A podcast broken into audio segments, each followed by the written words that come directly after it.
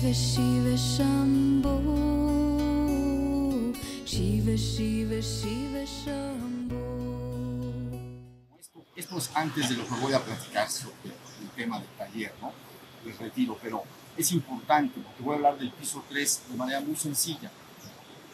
Cuando tú entras en una meditación tan simple como esto, entonces a la hora de salir, tú puedes preguntarte quién soy yo.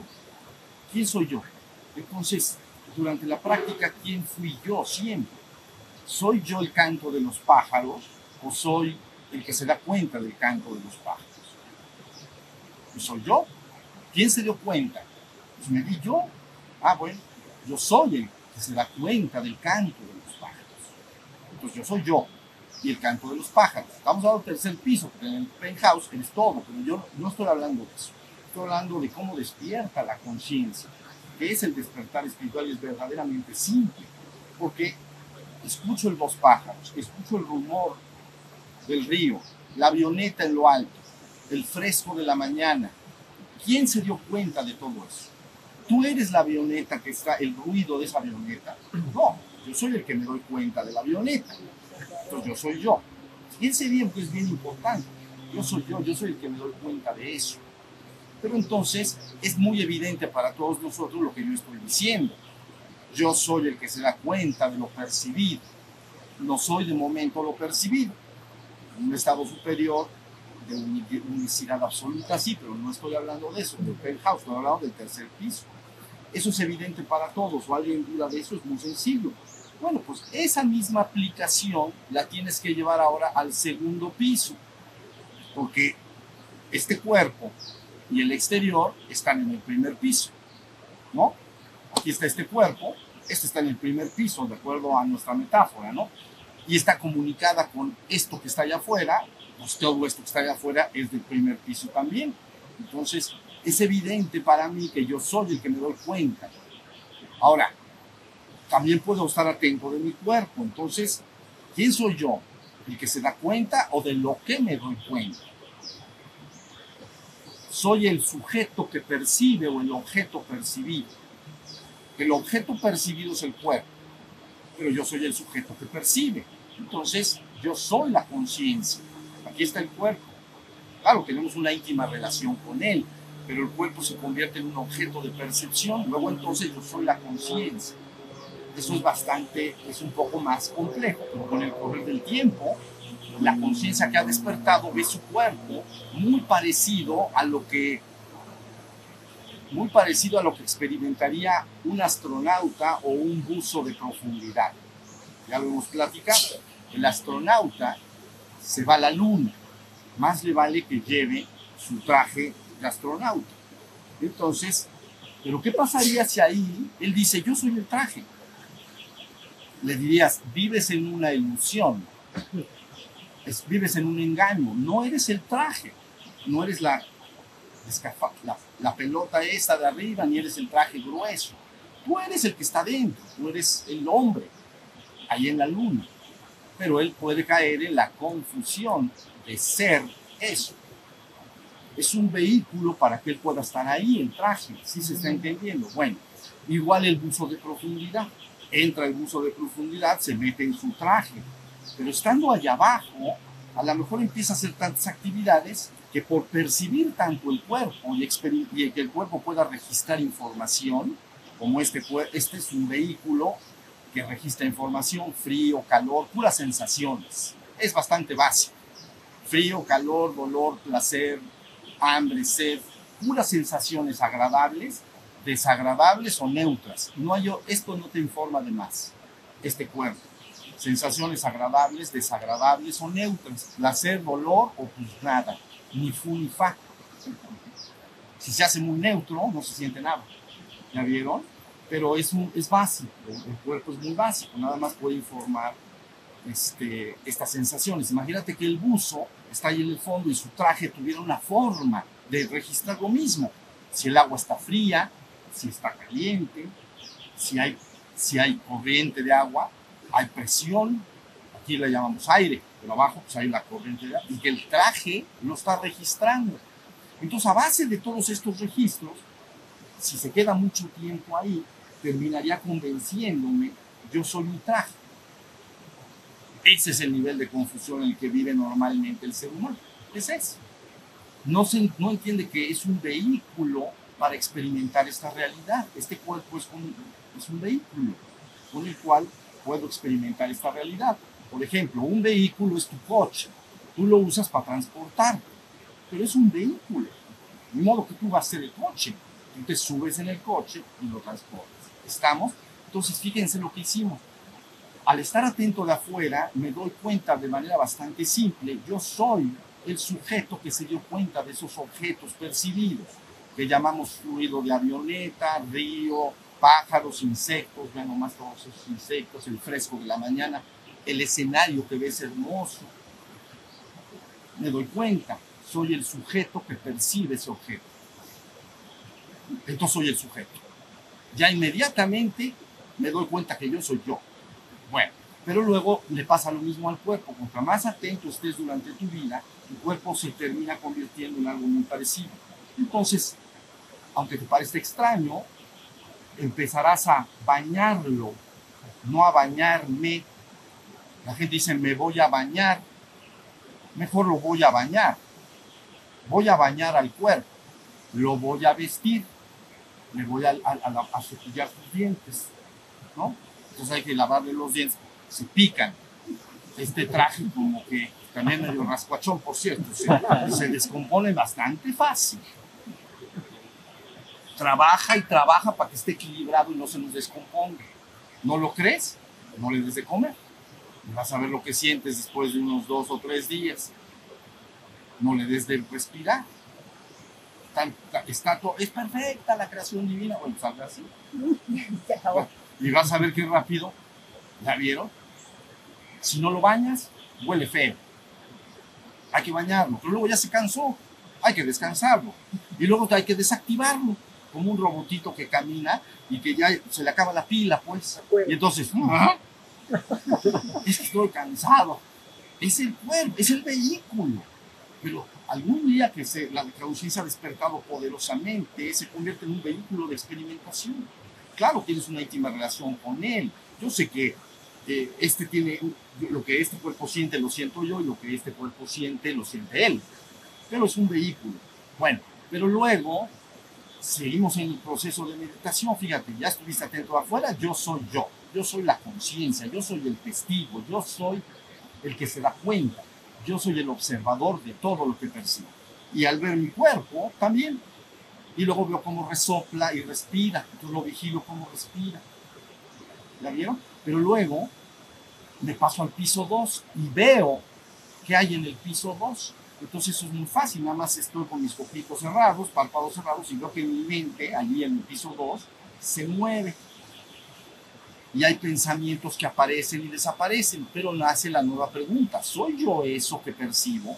¿Soy esa emoción? Supongamos que estás en meditación y te surge una emoción de miedo, o de tristeza, o de alegría, o lo sea. Aparece, permanece y desaparece. Así sucede en el mundo, nada permanece en la existencia, estamos hasta ahí. Entonces me doy cuenta, ¿soy yo el ser que es o soy yo esa emoción? Si soy esa emoción, ya, ya se murió, porque ya, ya no está, ya me morí. Te mueres cuando una emoción que está en tu mente desaparece. Vamos a poner que tienes una emoción de miedo y permanece media hora. Y, se, y cuando se quita, ¿acaso dices, ya me morí? Porque yo soy yo, yo soy el testigo. La emoción está ahí. Ah, es que la mente es, otro, es, otro, es otra herramienta para manifestar realidades. Es otro vehículo para manifestarme en esta realidad. El piso 2, pero yo soy yo. ¿Ya vieron? Entonces, nuevamente, con este ejercicio bien sencillo, si ustedes vieron para adentro y había flujo de pensamientos y los dejaste pasar, yo soy yo. Yo soy el que se da cuenta finalmente todo eso pasó, yo permanezco el mismo. No estaba antes de que estuviera esa emoción, el pensamiento que surgió, yo estoy durante el proceso en que esa emoción está y yo soy yo y permanezco después de que la emoción ha desaparecido. Yo soy yo. Eso es grande. Eso es grande. ¿Ves? Porque empiezas a salir del reino de la muerte. ¿Sale? Abajo de la raya de la que ayer, la existencia, nada, todo pasa y nada permanece. ¿Qué nombre le ponemos a eso? Es el reino de la muerte, porque todo lo que aparece muere finalmente. El día de ayer está, ya se murió, estás en el reino de la muerte. ¿Quieres pasar de la- del reino de la muerte a la vida eterna? Ah, ok, entonces arriba de la rayita, ¿me entiendes? Pásate del lado de la rayita de arriba porque hay una línea limítrofe que debes avanzar y conocer.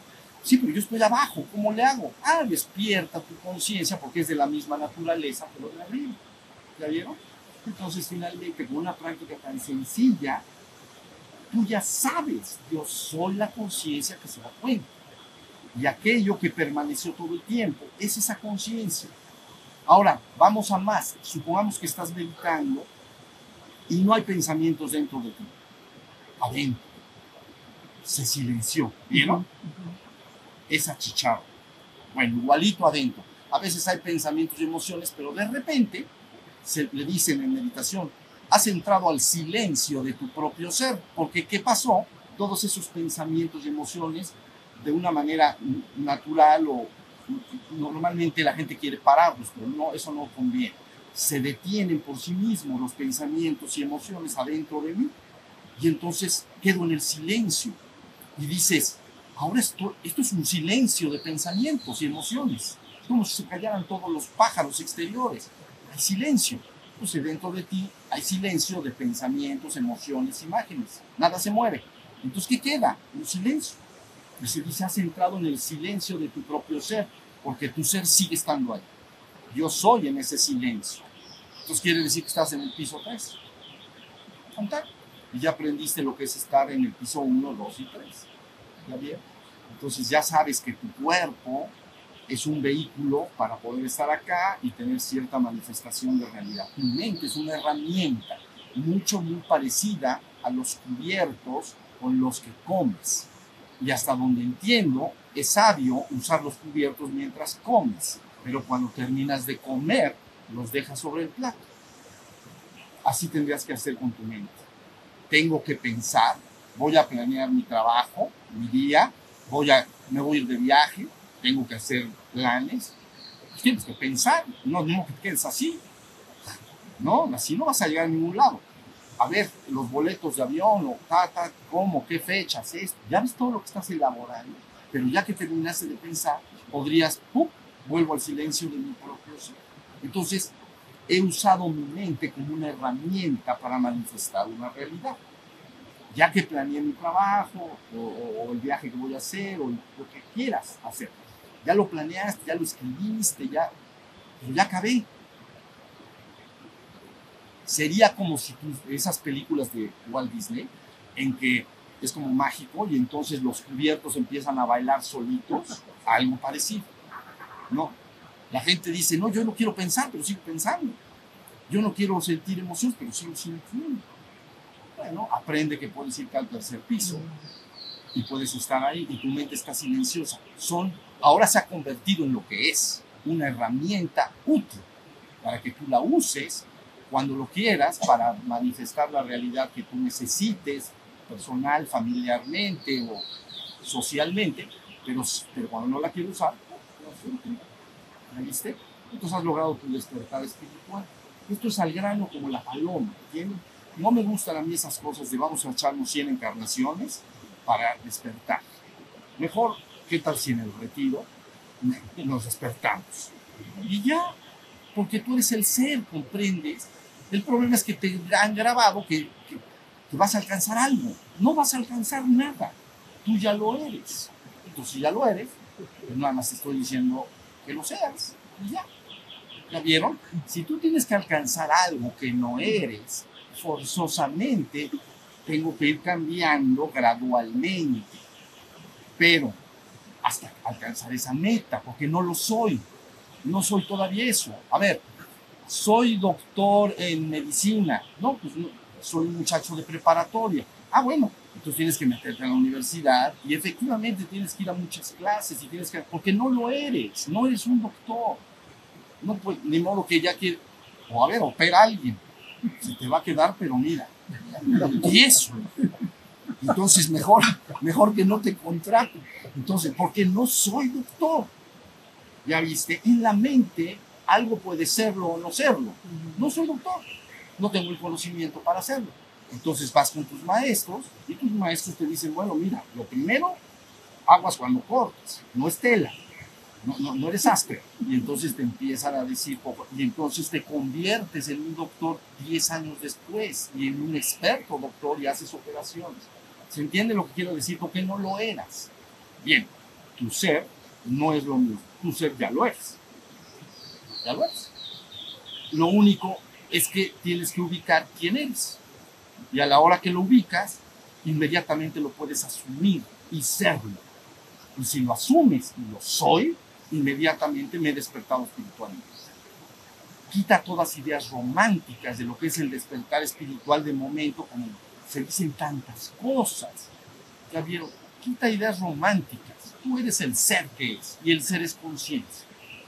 Ahí. Hay luego mucho que experimentar y vivir, bueno, sí, pero ahorita despierta tu buena ¿Sí se entendió? Entonces, esto es importante. Una pregunta y voy a, a lo, ¿ibas a decir algo? Sí. Bueno, y luego voy a ya hablar del tema, ¿sale? Porque Eh, ayer, ayer y hoy estamos hablando del despertar menor. El hecho de mantenerte en el despertar menor, consciente de que estás como un observador, en una posición de observador. El hecho, por ejemplo, ahorita mientras hacíamos la meditación, que vienen los pensamientos y todo esto, si yo me dejo ir, o sea, si yo me voy con los pensamientos, es como estando en una posición de observador, llega una situación y la veo y me seduce esa situación y, y abandono mi posición de observador y me voy como, y vuelvo a dormir, vuelvo a eso caer. es exacto. Esto es el, para eso es la meditación, para realmente reforzar mi posición como observador para no poderme mover. ¿Es Es, es exacto. Cada vez que tú practicas tu meditación, lo que estás buscando es reforzar al testigo. ¿Ya vieron? Si me pierdo, y no importa lo que aparece, a ver, si imagínate que tú estás y ese día te aparece la peor aburrición del mundo, dices, qué aburrido es meditar. Eso no importa. Observo la aburrición. ¿Cuánto dura? Pues lo que dure. Es igual. Yo, yo soy yo. Pues es como, está el pájaro. ¿Cuánto dura? Pues no sé. Ven esa chicharra. Y yo, ya cállate. Es picante. No, ya, igualito en esto. No importa lo que aparece. No, importa. Pueden aparecer eh, imágenes de, que te dan miedo, de cosas. Velas directamente a la cara, no tienes nada, no pasa nada nunca. Yo soy el que observa eso. Entonces, tiene, eso es exacto. La meditación es la práctica y técnica a través de la cual fortalezco al testigo que es mi propio ser. ¿Cómo? Observando el exterior, observando mi cuerpo, observando mi mente. Si, yo me si, no me, si mi mente me seduce y me lleva, nosotros llamamos a eso me fui a la luna. En otro, otros le dicen mente mariposa, ¿no? Como una flor, como una mariposa vuela de flor sin detenerse jamás. Así parece ser la mente de los hombres y le llaman mente mariposa. Los budistas le llaman la danza del chango bailarín. ¿Ya vieron? Entonces dicen algo así como el, la mente de un hombre, pero vean lo que dice. La mente de un hombre es como la danza de un chango bailarín embriagado con los placeres y los asuntos del mundo. Fíjense bien. Embri ya está ¿Entiendes? No precisamente, ya está de la, o sea, camina así. Entonces ya está borrachita mujer. Embriagado con los placeres. La búsqueda del placer. Hablé de la concupiscencia en el último satsang, ¿no? ¿no? El amor desmedido por las cosas del mundo y el placer de los sentidos. Estoy embriagado con los placeres del mundo y siempre quiero placeres. ¿Cuáles son? Cada quien tiene los suyos. A uno le gusta la ropa, al otro le gusta viajar, al otro, pero no de manera sana, familiarmente, sino de una manera muy apegada. ¿sí?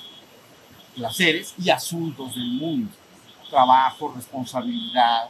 Si eres amo o ama de casa, pues tienes que cuidar a tu familia. Si no la cuidas tú, ni modo que el vecino se va a venir a cuidarla. Sea, hay asuntos del mundo que tendrás que atender. ¿Ya vieron? Entonces la mente siempre está en esa posición pero se parece a un chango bailarín embriagado.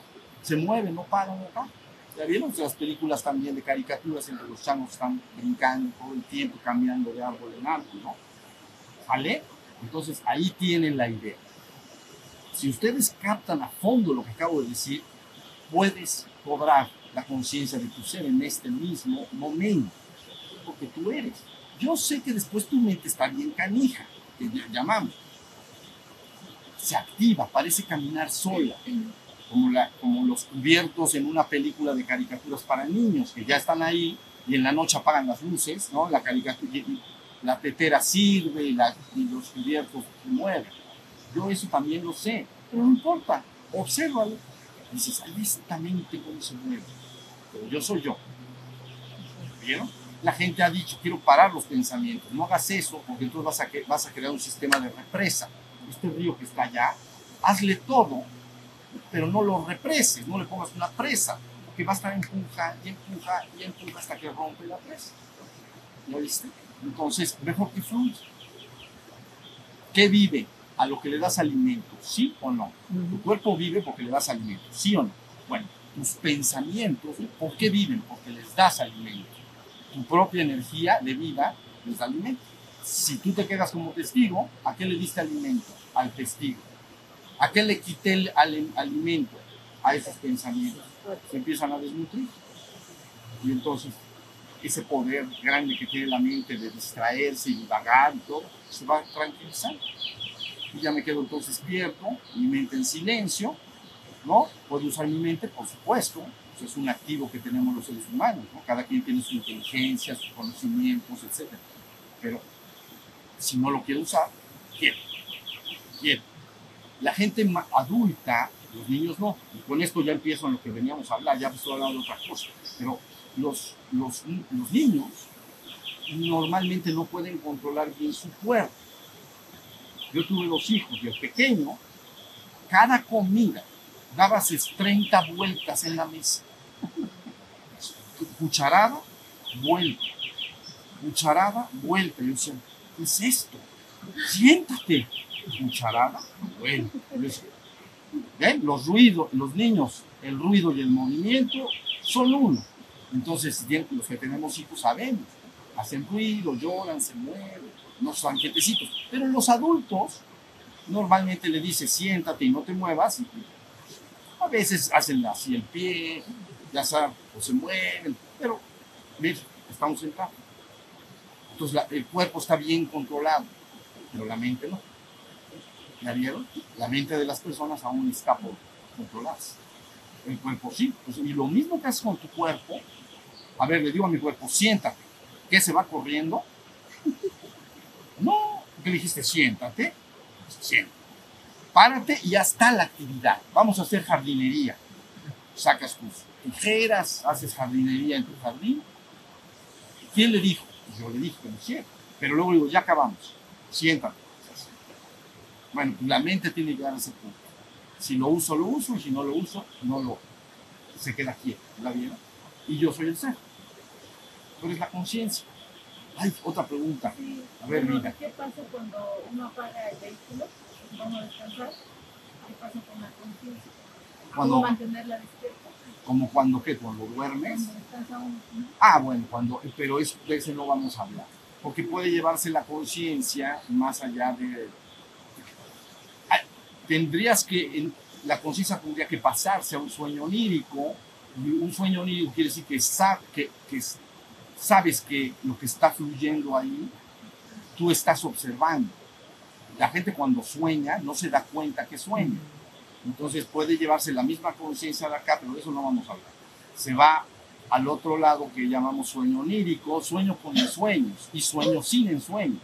Entonces el ser puede ser pasado al sueño con ensueños, se movería la mente, pero tú te das cuenta que, que hay sueño, que hay movimiento, ¿ya viste? Pero sigue la conciencia testigo. Y luego si se apaga el sueño con el sueño, se llama, le llaman sueño profundo, que era puro ser. Entonces ahí mira, es lo que la gente llama el descanso profundo.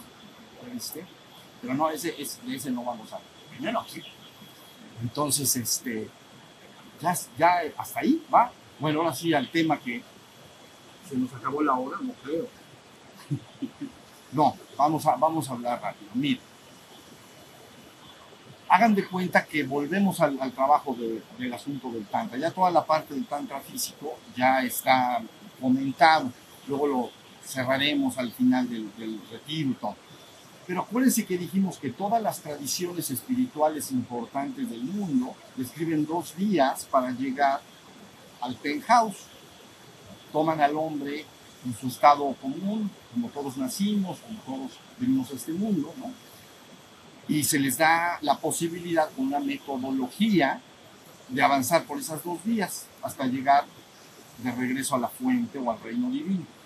Así es como lo ofrecen estas tradiciones. Y una se llamaba la, creación del cuerpo de luz y la otra se llamaba el despertar de la conciencia espiritual. Lo que hoy hicimos al sentarnos es de la vía del despertar de la conciencia espiritual. Porque lo que buscamos es aprender la conciencia testigo. ¿Lo vieron? Esas dos vías, ¿ya se entendió? Bueno, en el trabajo de Tantra, acuérdense entonces que estaba el Tantra físico. Pero el Tantra físico se dice, al hacer el trabajo físico, se produce un componente energético. Entonces, por eso se llama físico energético. Y les digo algo, lo han preguntado y lo quiero reforzar, no es absolutamente necesario que las personas inicien una vía tántrica. Hay muchas gentes que han llegado a su despertar en iluminación espiritual sin la vía tántrica. Les daré un ejemplo. La vía devocional es clásica de que puede empujar al hombre de regreso al origen divino, nada más por la devoción, devoción a lo alto, ¿no? No sé, el ejemplo clásico para que lo relacionen con el Tantra es la, la vida de Santa Teresa de Jesús, ¿no? Cuando Santa Teresa dice, es que mi espíritu, ella se estaba refiriendo al fuego sagrado y a la energía de la que estamos hablando en el mi espíritu ascendía con velocidad, golpeaba contra mi coronilla y generaba silbos, esos son silbos, silbos y chispas de luz dentro de mí. Y no creo que haya hecho ninguna contracción del cubo óxido. No creo. Tampoco estuve yo con ella, pero me late que no. Me late que no, porque era día devocional, era una mujer amante de Dios, en sentido amante de Dios divino. Pero su, su aspiración para, para regresar a lo divino es suficiente para que la energía agarre poderosamente un proceso ascendente. Y ella describe continuamente lo que nosotros llamaríamos síndromes de Kundalini o de que la energía del fuego ha subido a la cabeza y los describe una y otra y otra vez. ¿Ya vieron? No, no, seguramente no lo sé a fondo, pero eh, a lo mejor nunca conoció el trabajo tántrico. El trabajo tántrico sí se conoce en todas las tradiciones, se llama, se llama proteico. Cuando el tantra entra, está en otras tradiciones, se disfraza, ¿se acuerdan? Proteo, se disfraza, se cambia. Entonces se le llama tantra proteico. Tienes que descubrir dónde está el tantra en esa tradición, pero ni se llama tantra, ni, ni, ni asuntos por el estilo. Pero en este caso, nada más quiero reforzar la idea de que ustedes guarden en su interior que no, nada es absolutamente obligado y necesario. Este es un retiro para que ustedes se enteren y vean qué incorporan en su vida o qué no incorporan, nada más. Es poderoso, por supuesto, porque estás haciendo un ejercicio directo sobre el. ¿Ya? Ahora ver, ya están las dos vías. ¿Cómo se explica más o menos lo que sucede en todas estas tradiciones que pasa en la vía del despertar de la, creación del cuerpo de luz? Porque es, es bien importante en las tradiciones esto porque se sabe que el despertar del cuerpo de luz o la creación del cuerpo de luz arroja cierto nivel de conciencia. ¿Ya? Si la persona emana de su interior ciertas energías, por ejemplo, de amor, paz, armonía, son poderosas energías luminosas. Tienen que ver con el cuerpo de luz.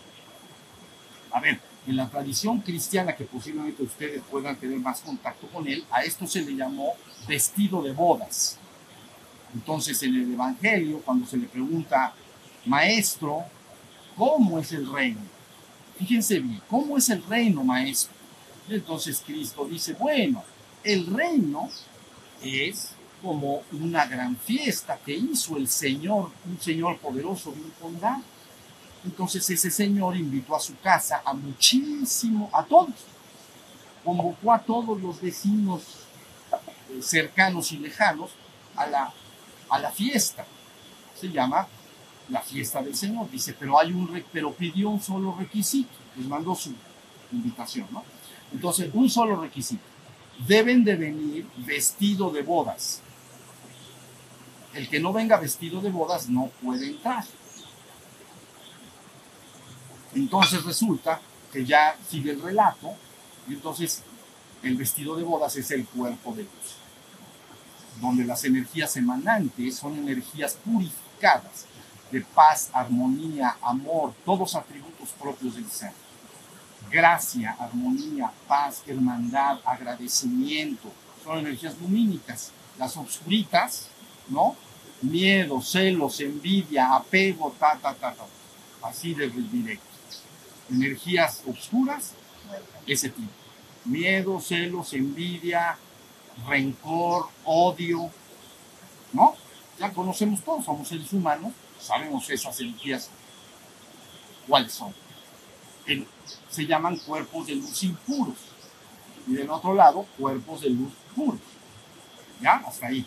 Entonces, bueno, sigue el relato, llegan todos a la fiesta, es un relato rápido, ¿no? Y ya estando en la fiesta, el señor de la fiesta ve a todos los invitados, los va recibiendo y ve a uno que ahora sí que un colado, ¿me entienden? Pero que se coló vestido de jeans. Entonces, mal vestido no traía su cuerpo de luz. Y dice, ¿tú qué haces acá?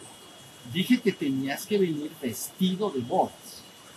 Y entonces dice, no, pues la verdad no tengo mi vestido de bodas. Y entonces la contestación es, sal afuera donde trillan los dientes.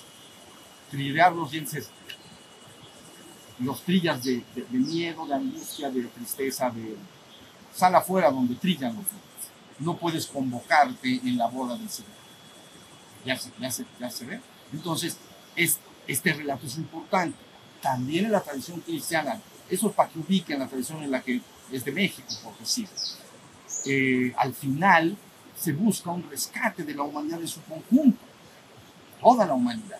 Entonces dice, ahora la humanidad se ha convertido como una hermosa novia vestida de blanco para entrar en feliz comunión con el Señor. Entonces, una es la fiesta como que van invitando a poquito, pero luego se habla en el relato un momento final, culminante e importante. El proyecto ha terminado, regresamos a casa, hermanos. Entonces se toma todo y se tiene que regresar al caos. Entonces se dice eso. Ahora la humanidad entera, ¿no? Se ha convertido en una hermosa novia vestida de blanco. Para entrar en feliz comunión. ¿Estamos? Bueno, pues el Tantra es sagrado y precisamente por eso. Lo que está buscando es eso. Aunque ya es una cosa muy humana, carnal, pero tiene un sentido profundísimo. Entonces vean rápidamente qué sucede con el cuerpo de luz y descansado. Cuando el fuego sagrado se ha expandido, ya sea por tanta devoción o alguna, o a veces a la gente se le va despertando porque ha tenido trabajo anterior, ¿entienden? El fuego sagrado se despierta, entonces empieza a invadir todo el sistema. A usar el sistema más o menos clásico de la India. Lo primero que sucede cuando se expande este fuego es que penetra en todo el sistema de nadis. Entonces, los seres humanos tenemos un sistema físico, eh, nervioso, eh, otro tam- venoso, venas, venas y arterias, y linfático, son sistemas que están por todas partes, ¿no? Pero es como, como raíces, pues, está enraizado todo. Entonces, un sistema energético se le llama nadi. Entonces, nadi, 72 mil nadis.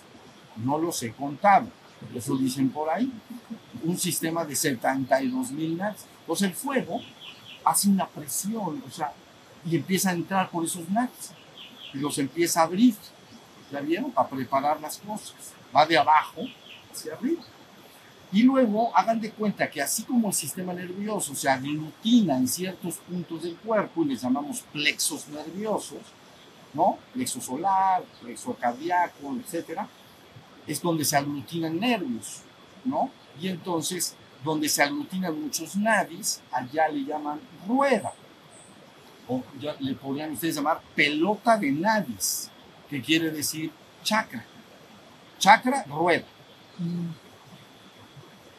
Entonces empieza, vean bien, el fuego está entrando en esos nadis y está abriéndolo todo. Acuérdense que lo que pase ahí ya es- se hace energético. Y lo que se haga energético se va a pasar a la conciencia. ¿Ya vieron? Es importante.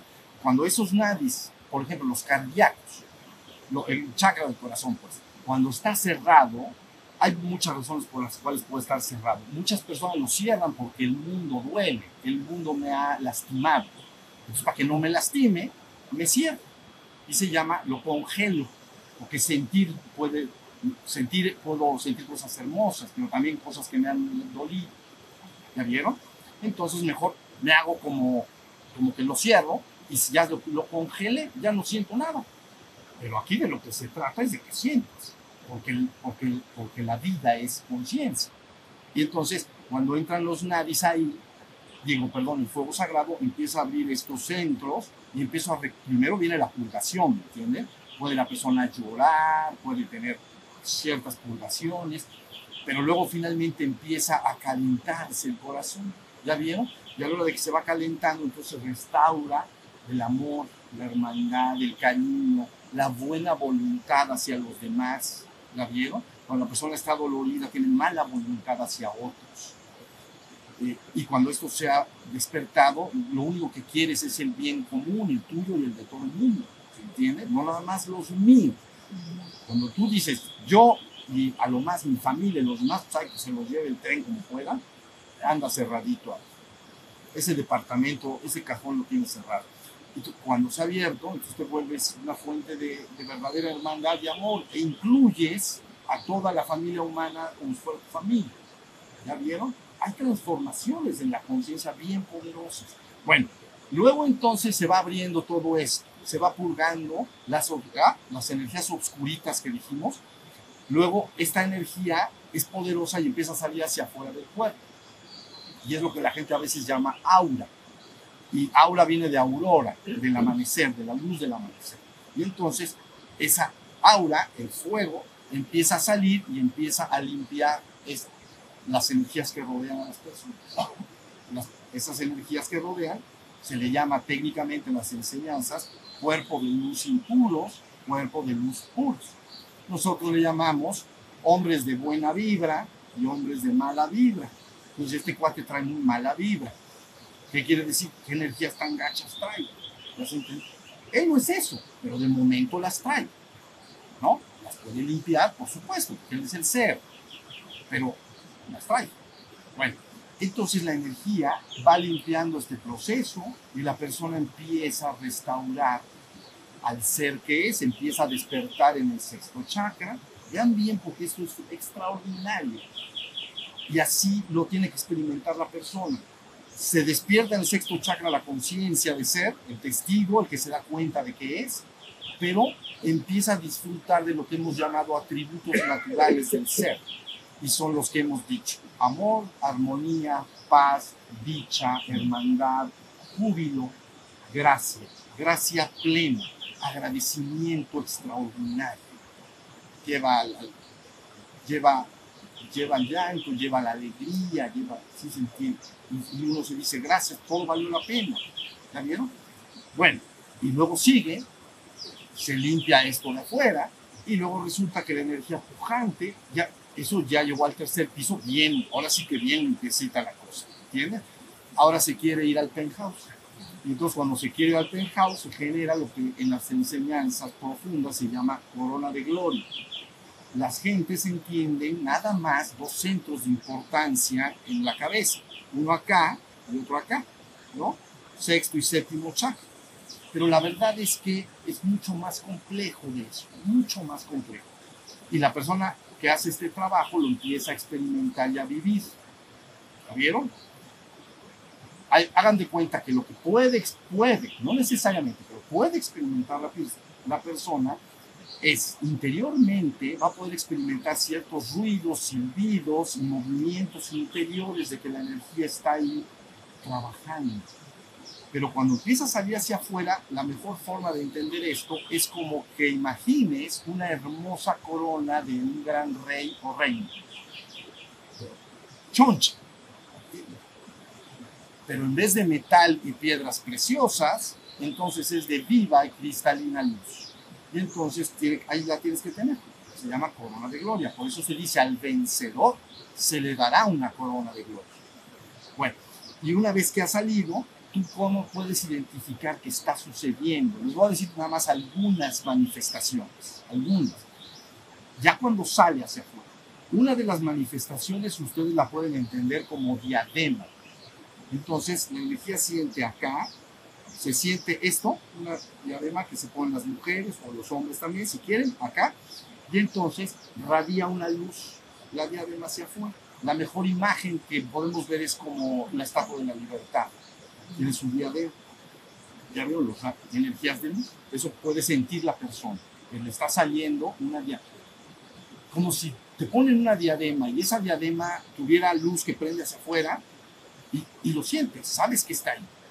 ¿La vieron? Muy de manera evidente. No es algo que me voy a imaginar. Te das cuenta cuando ya está sucediendo. Bueno, entonces, sistema de diadema. Hay otro sistema que se llama, bueno, tiene que ver con los siete cuerpos causales, que se llama, que es entre este centro, acuérdense de todo porque les va a empezar a pasar a algunos de ustedes para que no digan que no les dije. Entonces, de aquí, acá. ¿Bien? Y entonces, aquí esta unión es lo mismo. La persona puede sentir que simultáneamente se prenden dos puntos acá y acá, así, como algo así de... Y ya están prendidos uno está en meditación así, o a veces te agarra cocinando unos huevos fritos. Y dices, ya se me prendió acá, entonces acá, acá, y entonces es esto. Y a veces se siente que la luz sale de esta manera.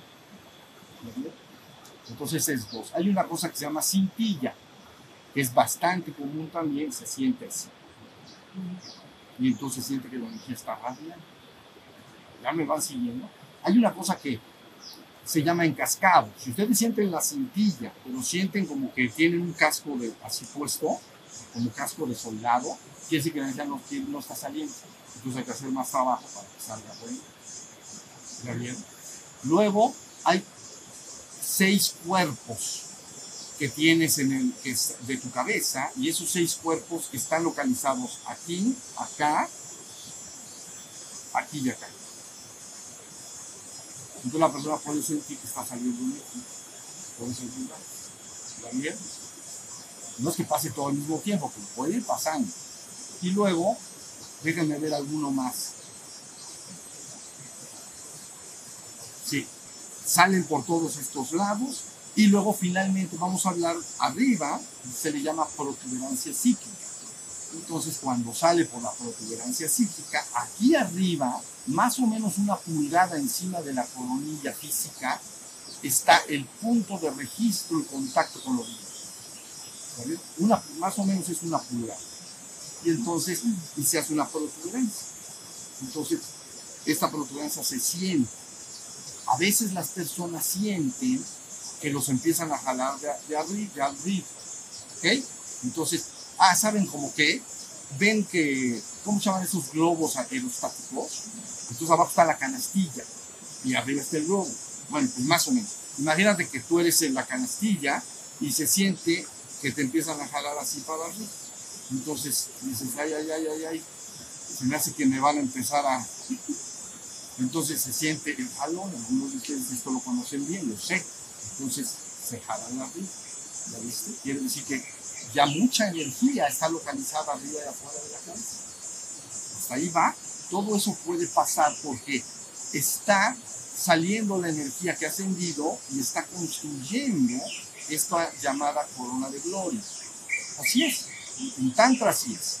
Entonces, finalmente tú dices, bueno, ahí termina todo. No, hay un paso final que comentamos la vez pasada, que es lo que llamarían ustedes la culminación del proceso la culminación del proceso es que tanta energía ha empezado a subir, que hay una energía arriba y afuera de la cabeza en la tradición cristiana, es eh, el Espíritu vino y se posó sobre él y dijo, este es mi hijo bien amado, en él tomo complacencias, ¿no? Entonces llegó la, un centro que le llamamos a veces el Padre. Y entonces viene la gracia del descenso. Todo el proceso es que el hombre, por su anhelo y su deseo honesto y puro de regresar a la fuente y de reconectarse con lo divino, hay todo esto que acabo de decir, todo lo que he platicado, está sucediendo. ¿Ya vieron? Y entonces llega un momento en que la energía empieza a golpear hacia allá arriba, y es que si tocas la puerta, te van a abrir. ¿La vieron? Y si te abres la puerta, entonces viene el, el asunto que llamamos descenso. En la tradición cristiana se llama ascensión y descenso del espíritu. Y en la vida social la gente lo entiende como un bautismo. ¿no? Bau- Bautismo es sumergido en agua, pero, es- pero el sentido es más bien penetrado, quiere decir más bien es ungido, el ungido. Ungir, ungir es lo que se hacía con los reyes en la antigüedad, cuando coronaban a un rey, en los reyes muy antiguos, se les echaba aceite en la, en la cabeza, en el pelo, en la, en la cabellera o en la cabeza, se le estaba ungiendo el aceite. Pues quiere decir que está siendo ungido desde lo alto, ¿ya viste? Ha sido ya aceptado, vamos a decir, porque lo mereces, porque tu, tu anhelo fue honesto, porque buscaste regresar a la fuente y entonces la fuente descendió a ti, ¿ya viste? Y entonces se construye, todo empieza a cambiar ahí, se empieza a construir una cosa que en las enseñanzas llamamos pilar de luz.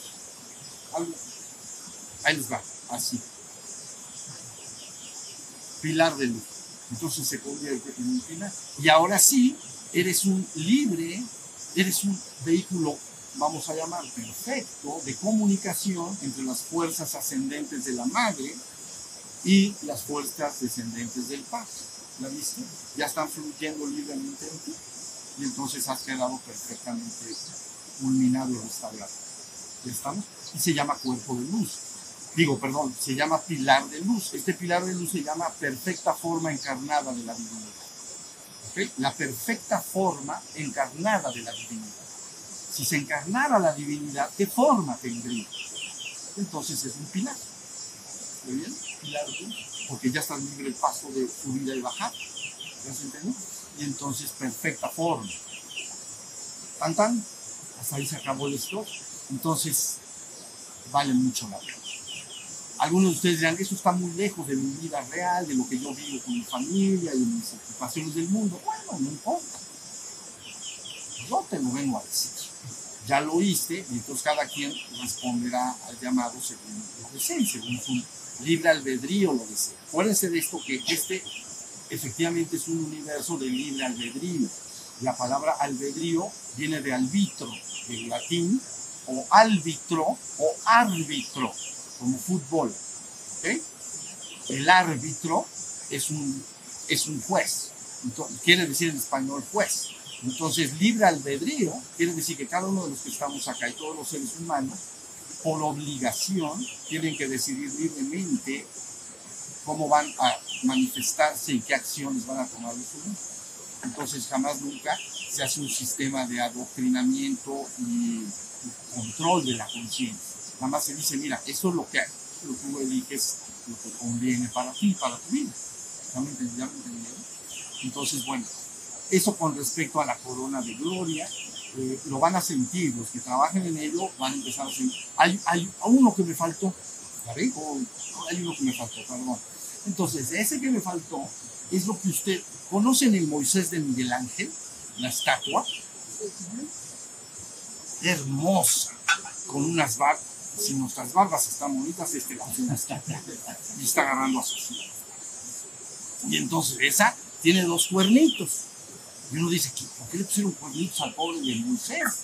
Le pusieron cuernos. Bueno, el relato, el relato cuenta que cuando baja de la montaña y ahí trae las diez leyes y toda la historia, vamos a decir, contada al hombre, cuando baja tenía dos protuberancias de luz. Dos, o nosotros entenderíamos dos cuernos de luz. Entonces, esta es súper clásica científica. ¿ok? Es- cuando conocí a mi maestro, hicimos práctica muy especial para abrir ambos hemisferios. Tiene que ver con los hemisferios. Y entonces se busca sacar energía de un lado, luego se busca, ¿te acuerdas? Se busca sacar energía del otro lado, y luego hay que traer la energía, y ahí andábamos, chiquitos pero picosos. Yo tenía 21 años cuando conocí a mi maestro, ¿ven? Pero yo te digo algo, lo que sea valioso, valioso para ti, cuídate, cuídate.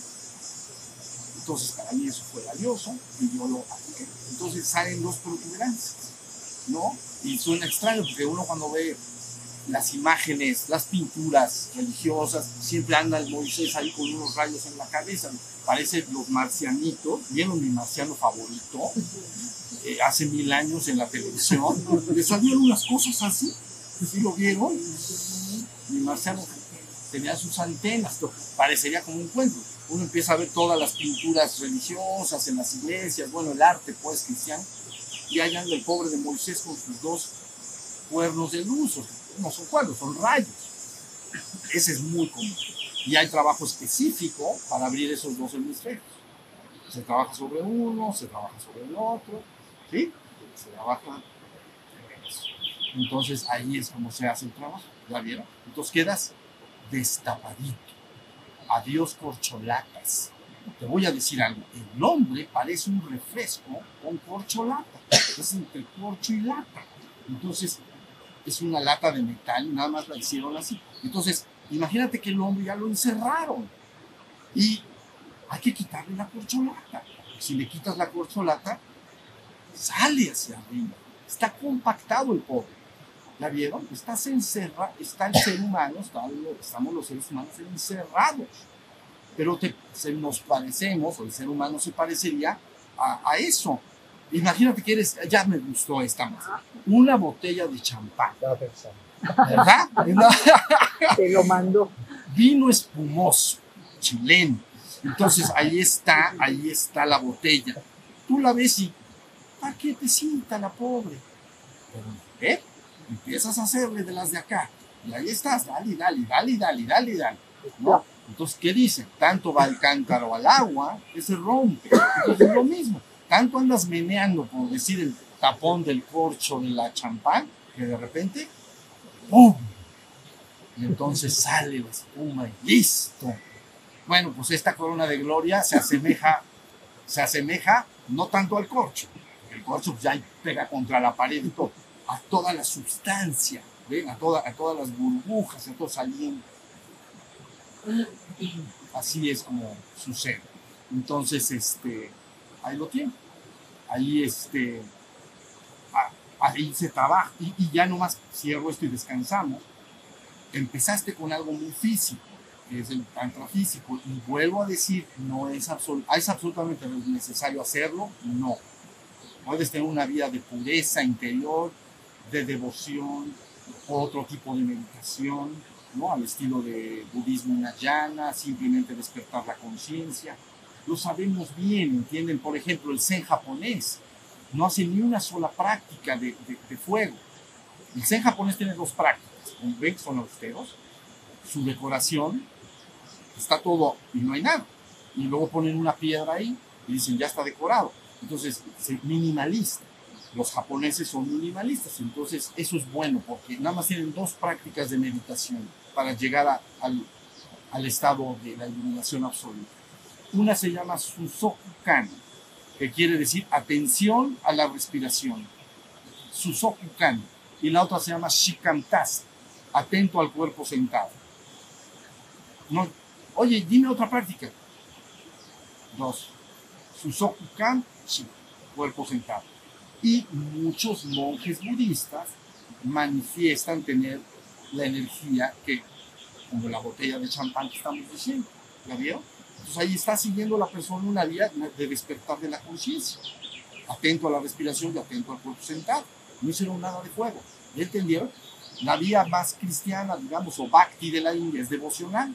Bueno, místicos devocionales, el amor es lo que nos mueve en su trabajo, les ha pasado lo mismo. ¿Ya vieron? Y finalmente los que hacen el trabajo tántrico también. Entonces, ahí tienen.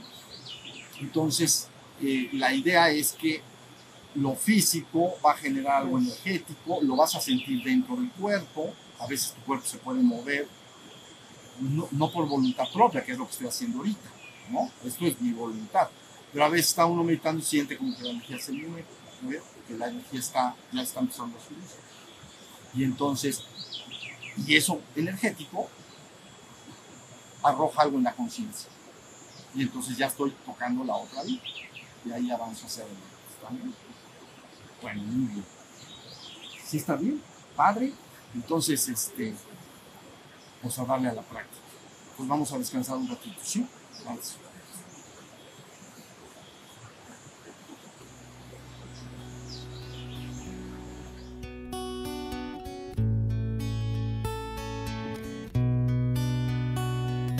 Shiva, Shiva, Shiva, Shambhu. Shiva Shiva Shiva Shambhu.